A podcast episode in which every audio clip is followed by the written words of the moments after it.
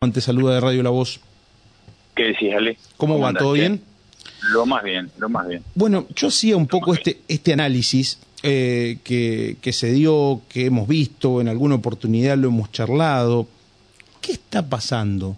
Eh, ¿Por qué de repente, tal vez acá en Paraná tenemos la posibilidad de hacer algunos metros más, algunas cuadras más y encontrarnos con alguna estación de servicio que tenga combustible y nos pueda vender ante la necesidad.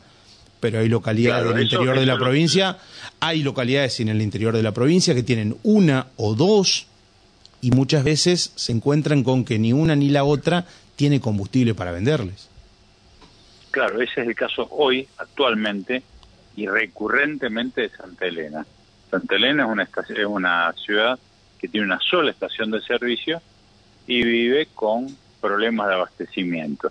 Lo que se está dando en este momento, yo te diría, Alejandro, otra vez vamos a reiterar lo mismo, es la historia sin fin, digamos, este, digamos, el- la, la lógica, la, la distribución, la, la- cómo fue pensado el mercado petrolero en Argentina está dado para que las petroleras solamente a, discrecionalmente este, puedan llevar adelante este, la, la reducción o, o la, o, digamos la reducción de la oferta o directamente la desaparición de los productos digamos necesarios para la sociedad.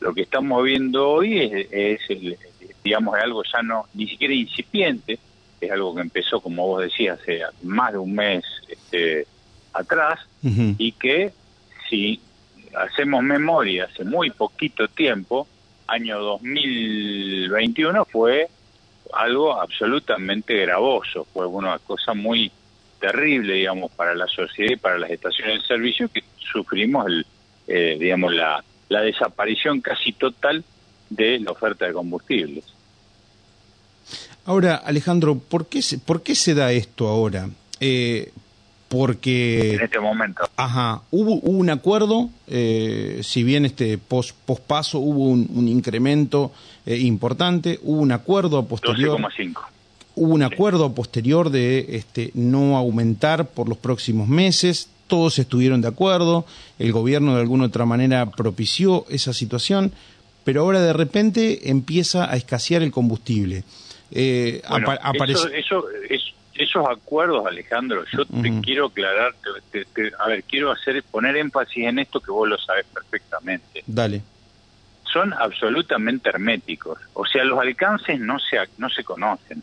Es verdad todo lo que vos decís, es que acordaron, acordaron un aumento, yo lo recuerdo exactamente, está el día posterior a los pasos del 12,5% de combustible, el combustible, todos los combustibles aumentaron Sí. y este digamos con eso congelaban el precio hasta las elecciones. Estamos a un mes más o menos de las elecciones y resulta que este estamos sufriendo desde hace un montón de tiempo la reducción de la oferta de- del combustible que mete que, que, que, enciende todas las alarmas sobre digamos la disconformidad de las petroleras sobre el trato acordado. Ahora, ¿en qué consistió el trato? Eso nunca lo nunca se sabe, porque ni el gobierno ni las petroleras participan ni a las estaciones de servicio, ni al periodismo, ni a la sociedad. Estos son tratos herméticos que uno los debería rechazar porque se desconoce, porque vos sí, flaco, en una en una en un escenario inflacionario donde el primer mes tuvimos un aumento de la, del índice de precio del consumidor superior al 12,5, está realmente este que haberse conformado durante dos meses y pico con no aumentar el combustible, decime que te dieron, eh, cuál fue nego- la negociación, porque bueno, no son los, los- no estamos hablando de, de, de, eh, de la iglesia pentecostal, estamos hablando de las petroleras acá, ¿entendés? Sí, porque a ver, de última, este, na- nadie les, nadie les, este, te- les da como una, una exigencia tener que decir que sí, pueden decir que no de última, porque al final parece que firman y lo que firman después no lo cumplen, o están en desacuerdo, o firman a, a regañadientes. ¿Cuál, ¿Cuál sería la llave o cuál sería el secreto de hacerlo así? De última, decir, mira, no queremos esto, no lo vamos a firmar, nos vamos a manejar de otra manera y tal vez sería hasta, hasta mucho más previsible para la gente, que es la que termina sufriendo esto, más allá de que por supuesto ustedes en el medio se pierden muchas veces de vender combustible. Eh, ya sabemos lo que ha sucedido con las ventas también eh, y por supuesto eh, es, es una cadena que a los únicos que termina perjudicando son a ustedes, que son los que no reciben el combustible y no le pueden vender a la gente tal vez el poco combustible que compran por mes. Sí, también a la gente que se ve, digamos, impedida, digamos, de cargar combustible y considera otra cosa. Mucho del combustible que está faltando en el canal minorista, que es el que nosotros vemos, el que vos del periodismo ve, va a parar al canal mayorista, cuyos precios están liberados y subieron descabelladamente. Entonces también ese faltante gasoil que vos estás viendo es una reorientación digamos, de la oferta hacia un canal que tiene un precio absolutamente disímil, ¿viste? Muchísimo más alto que este. La verdad es esa. Es más o menos como operar en dólar blue y operar en dólar oficial. Una cosa así. Exactamente, Ale. Exactamente como vos lo estás escribiendo. Por eso te digo que acá este, me parece que la, la, digamos, se impone finalmente un poco de sensatez y de sentido común y tratar de resolver esto digamos, de una forma este, definitiva, no, eh, digamos, para este gobierno y para estas circunstancias, sino en general. ¿Cómo se resuelve eso? Y con, con aumentando la capacidad de destilación, porque, eh, digamos, el, el, digamos el, el, motivo referido sistemáticamente es la falta de dólares para acceder al producto para importarlo. Ahora, si nosotros somos superavitarios en términos no solamente de gas, sino de hidrocarburos, no tiene ningún sentido que vos tengas que importar el destilado, es decir, el combustible, ya sea gasoil o nafta. Tendrías que poder destilarlo acá y en todo caso ser superavitario no de petróleo crudo, sino de combustibles terminados.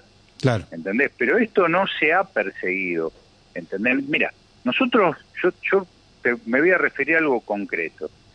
Nosotros en la crepuscularía total de, de, los, de, los intelectuales argentinos y de la clase política, nos hemos quedado con las pavadas y hemos perdido las ideas profundas y de fondo. Eh, Mosconi hablaba de autoabastecimiento de combustible, de petróleo, pero de combustible en general. Claro. Y nosotros nos quedamos solamente con este con con, con la materia prima.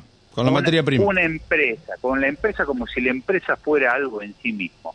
Y en realidad nosotros tendríamos que estar peleando por el abastecimiento, por el abastecimiento, digamos, de, digamos, del combustible, ¿entendés? Cosa que no está ocurriendo. Entonces, en vez de pelear por la bandera o por tener una empresa, que es un paso, es solamente un paso, es una condición necesaria, pero no suficiente para el motivo más de fondo que es este poder tener sostener la oferta necesaria de combustible para mover al país.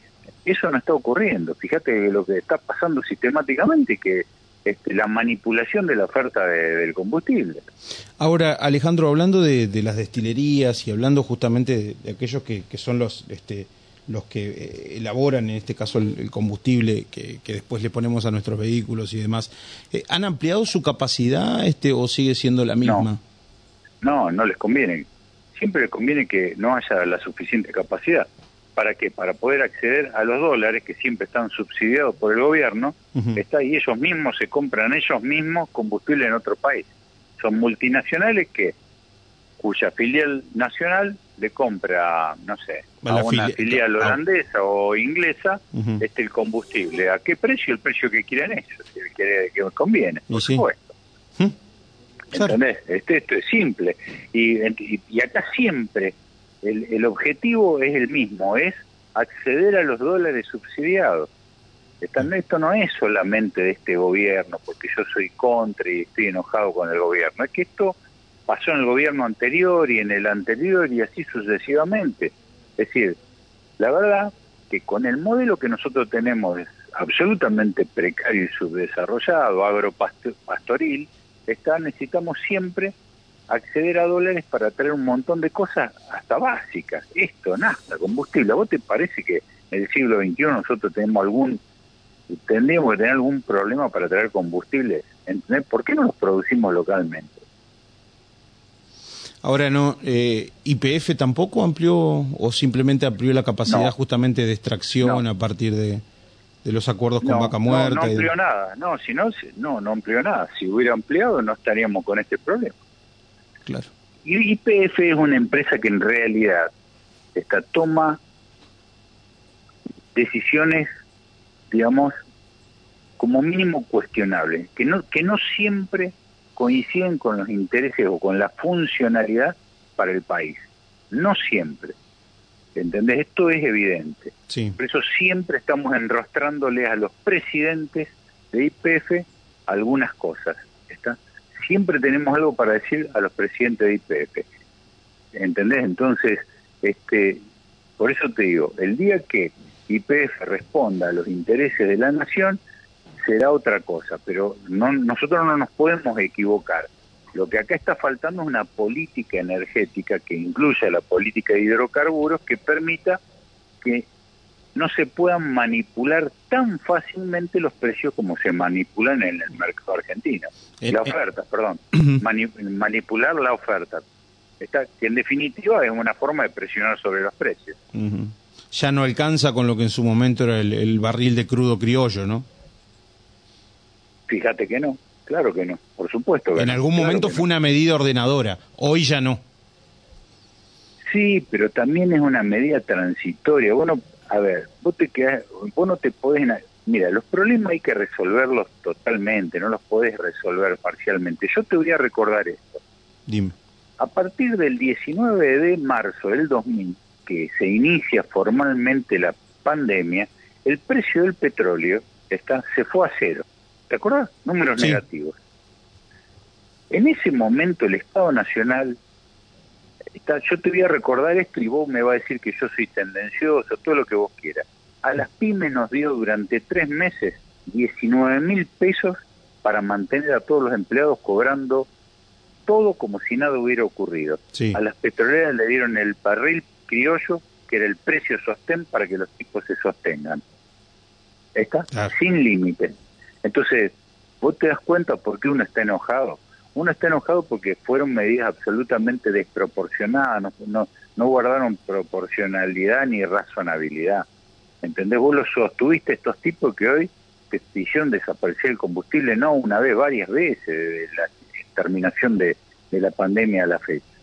Ahora, vos, vos, vas a la, vos vas a las destilerías, principalmente en la zona de Gran Rosario, de San Lorenzo y todo, y el combustible está ahí, ¿no? La zona de Rosario sí hay destilería, pero reciben barcos. Mira, cuando quieren de hacer desaparecer el combustible, los barcos se paran, las boyas no funcionan, se rompieron los motores. Siempre hay algo, o se cayó el sistema. Siempre hay algo para retrasar la entrega de combustible. ¿Entendés? Siempre hay una excusa para, para, para que eso ocurra. Bueno, vos en la medida que no tengas una empresa atrás como tiene Brasil BR, que Petrobras, que eh, son los únicos que pueden destilar petróleo, está que te sostenga el mercado y que tenga capacidad excesiva, en exceso, que, que, supere varias veces o, mucho, en mucho, digamos, la, la, el poder, digamos, de, de, de, de, compra del mercado, está entonces, bueno, eso no va a ocurrir, ¿viste? No en la medida que vos eh, permita que las petroleras manipulen los stocks, y viste, pasa con, no es que pasa con el combustible, pasa con los cereales, pasa con la harina, pasa con el azúcar, ¿entendés? Pasa con todos los productos. ¿Entendés? Los, las grandes, los grandes jugadores concentrados tienen un poder que cuando uno tiene un estado ágil que puede interpretar rápidamente el mercado, y que pueda actuar, ¿entendés? imponiendo su escala, está lo que pasa es una es, un calvario para la gente y lo que estamos viviendo acá es un calvario sostenido durante mucho tiempo para la gente, que es la que en definitiva se come el garrón de que desaparece el combustible, que te manipulan los precios y te lo suben, qué sé yo. cuando usted cuando ustedes piden combustible, este, ¿qué les contestan del otro lado?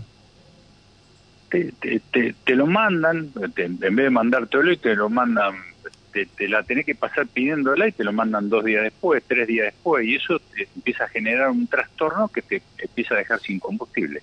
Vos lo, y lo que vos, vos lo señalaste perfectamente en una ciudad grande es prácticamente transparente, porque lo que vos dejás de vender en una estación lo vendés con otra. El problema que vos tenés es en los lugares como en Entre Ríos, donde vos tenés una, demo, una densidad demográfica este, particular, donde vos tenés pueblos con poquitas estaciones de servicio o nula oferta, o oferta muy reducida, y ahí cuando esa estación se queda sin combustible, se quedó el pueblo sin combustible que, que, prácticamente los lugares en donde más caro está el combustible también, ¿no? Digámoslo. Mira, eh, Alejandro, yo para que te vote un ejemplo, yo siempre lo digo. Mira, los precios en Argentina de combustible, digamos, a lo largo del país se ponen discrecionalmente. Hay una, una oficina que se llama Pricing, mira el precio, mira el, nombre, Pricing. Pricing, justamente. que vos decís, flaco, ¿de dónde sacaste que yo tengo que tener este? No, la oficina de pricing lo definió, a ver, le vamos a preguntar, a ver qué. Debe ser un tipo que no tiene ni la más pálida idea de dónde queda Paraná o no sé, o, o Gualeguaychú, no, ni le interesa. Pone el precio que se le canta y ahí se termina todo. Permitime que te diga que cómo se distribuye el precio en, Entre Ríos, bueno, el lugar más barato es Paraná y el lugar más caro es Gualeguaychú. Explícame vos por qué. No le encuentro lógica, pero bueno.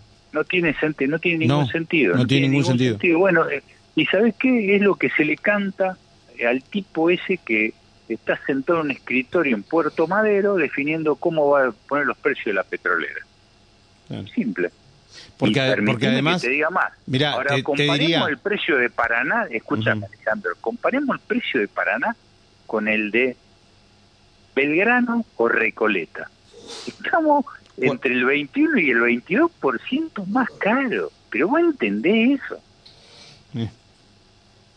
Ahora, yo te pregunto, ¿qué dice el gobernador? ¿Qué dice el secretario de Energía de Entre Ríos? ¿Por qué no pone el grito en el cielo? ¿Por qué no se pelea? ¿Por qué no se ¿Por qué no nos defiende? ¿Hay, hay, ¿Hay alguna forma, hay algún canal como para...? Y a mí se me ocurre, por ejemplo, te llegado, mira, vamos a ir al extremo, Alejandro. A mí se me ocurre hasta ir a Buenos Aires y agarrarme a las trompadas con el tarado que pone esos precios. Por ejemplo, vos me decís, eh, pero eso no es, incivilizado. Flaco, ¿cuántas nos llevaron así? Hace cuatro años que estamos sosteniendo esto y acordate que en el gobierno de Macri también lo hacían.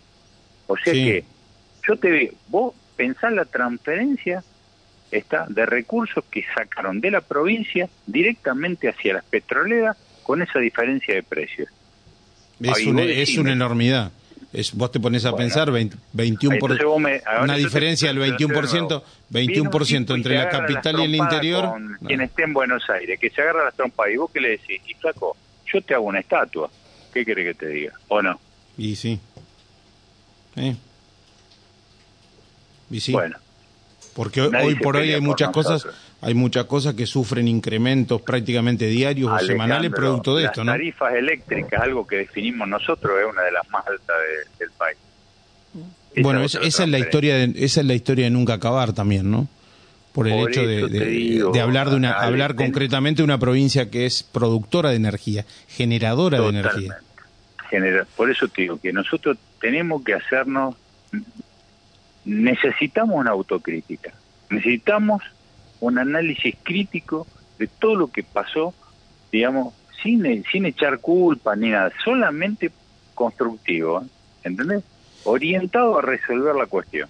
Vos sabés que en, este sentido, Alejandro, me, me da la sensación de que muchas veces en otros temas se mira mucho a otros países y se habla mucho de los ejemplos de otros países. Y en el tema de combustibles, sin discriminar, la clase política, la clase dirigencial, hace un silencio que te diría que hasta es cómplice. Eh, sobre todo porque, porque en otros países, esto que vos nos graficás acá, eh, se pudo hacer, se pudo aplicar. Pero claro que por supuesto que sí. Y digo, y si hay reglas internacionales Y si hay reglas internacionales que son los que le ponen el precio al crudo del petróleo, son para todos. ¿No? Eh, y, y, esto que tantas veces nosotros, nosotros dijimos acá. Por eso yo lo que digo es lo siguiente, seamos razonables. Si vos tenés los sueldos que la, que la gente gana una miseria en dólares, no puede pretender que el combustible y en la polenta estén a precios internacionales porque explotamos todo por el aire. Entonces, lo que yo creo que tenemos que ser razonables con todo. Entonces, eh, digamos, este, los precios tienen que estar adecuados al mercado interno. ¿Qué tiene que ser el rector? El objetivo de todo tiene que ser cuidar la importancia de un país que tiene que ver que es proporcional a la de su mercado interno más importante el mercado interno, más importante el país. Más chiquito, más moderado, más pobre el mercado interno, más pobre es el país. Eso es. Bueno, ahí te van, a, ahí te van a tildar de populista, te van a hablar, de que sos comunista, de que te gusta el intervencionismo, que... Sí, sí, vos sabés que, escúchame, yo, me, yo tengo una estampita de, de, de, de Marx en, mi mesita de luz. No, yo soy empresario, me gusta vivir bien, me gusta que y sé que les vivo de la gente y quiero que la gente esté bien porque si no yo me voy a morir de hambre. Eso es. Creo que es la concepción de la mayoría de los empresarios pyme, ¿no? ¿Eh?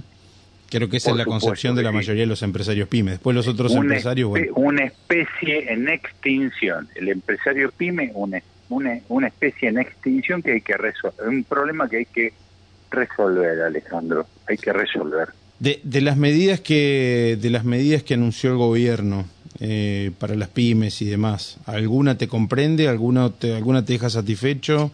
Este, ¿la, vas, ¿La vas a poder aplicar o no? Alejandro, yo te voy a decir una cosa. Este gobierno está ejecutando a todas las pymes. Las ejecuciones fiscales están al orden del día. Los embargos de las cuentas de las pymes están al orden del día. Nadie lo quiere decir. Nadie quiere decir esto. No hay antecedente histórico de lo que están haciendo en este momento. Están ejecutando deudas de abril del 2023, las PIB. Eso están haciendo con las pymes. No hablemos más. Saca tus conclusiones. Alejandro, como siempre ha sido un gusto conversar. Te mando un abrazo enorme. Un abrazo para vos, Ali. Hasta luego. Alejandro Di Palma, eh, empresario este, estacionero, un poco dando cuenta de esta situación.